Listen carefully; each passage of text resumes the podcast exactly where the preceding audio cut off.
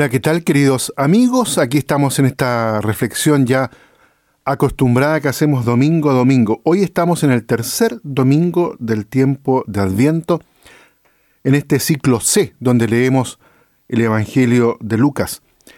Este domingo, el tercero de Adviento, como lo decía recién, es el así llamado Domingo Gaudete, es el domingo de la alegría por la proximidad del Señor.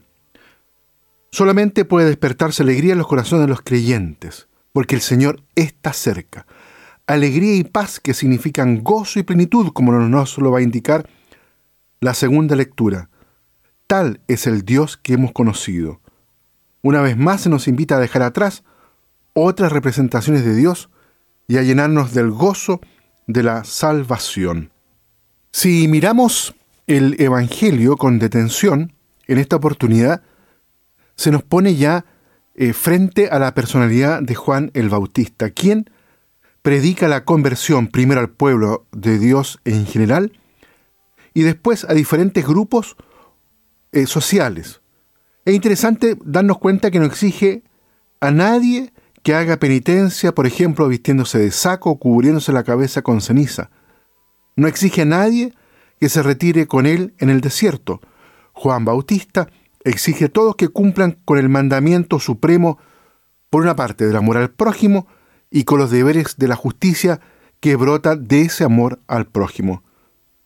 Juan no pide una conversión hacia el pasado, no pide lamentos y lágrimas sobre el pasado, lo que pide es un cambio hacia el futuro. La penitencia que predica ha de acreditarse por los frutos y no por los lamentos. Es una penitencia con una marcada dimensión que nos abre a la esperanza. En el rito bautismal, la Iglesia supone siempre esta pregunta a los catecúmenos.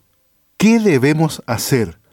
Y responde diciendo, guardando los mandamientos. Sobre todo el mandamiento del amor a Dios y al prójimo, porque fue así como respondió Jesús a cuantos le preguntaban lo mismo y se interesaban por su salvación. También Juan el Bautista dio la misma respuesta. El Bautista predicó la penitencia en un mundo en el que el hombre vivía habitualmente en situaciones extremas y andaba preocupado por el vestir y el comer. En aquella situación, el Bautista exigía nada menos que la reducción del consumo al mínimo vital, una sola túnica y el pan de cada día, en beneficio de los que no tenían, en beneficio de los hambrientos. Hoy vivimos en la llamada sociedad del consumo, de la abundancia. Pero mientras haya hombres en el mundo que no tengan lo necesario para vivir, nuestra sociedad estará también fuera de la mirada de Dios. El amor al prójimo es una exigencia para todos, sin esa conversión de amor no tiene sentido la penitencia. El amor al prójimo supone que se ha cumplido antes con la justicia. Por eso Juan se refiere al cumplimiento de la justicia cuando dirige su palabra a los publicanos y a los soldados. A los publicanos, es decir, a los que cobran los impuestos, Juan les dice que cobren según tarifa justa y que no recurran a los apremios y sobrecargas para enriquecerse a costa de los más pobres. A los soldados, a la fuerza pública, el Bautista exige que se contenten con lo que reciben, que no denuncien falsamente y no utilicen la fuerza en provecho propio. El negocio de los armamentos, la violencia establecida, los turbios intereses de muchos, está pidiendo muchas veces a gritos también una conversión pública. Juan conoce sus propios límites y sabe cuál es su papel. Juan sale al paso de los rumores del pueblo y confiesa abiertamente que él no es el que ha de venir, sino que el que ha de venir es el Mesías.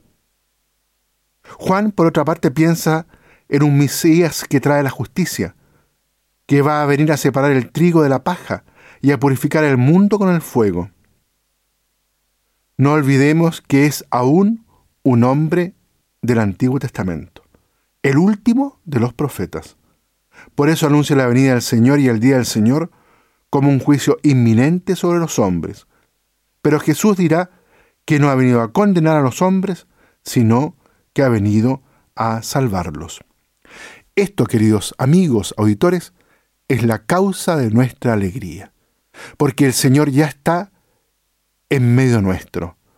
Despunta la luz, amanece la salvación para nosotros, se llena de gozo el corazón.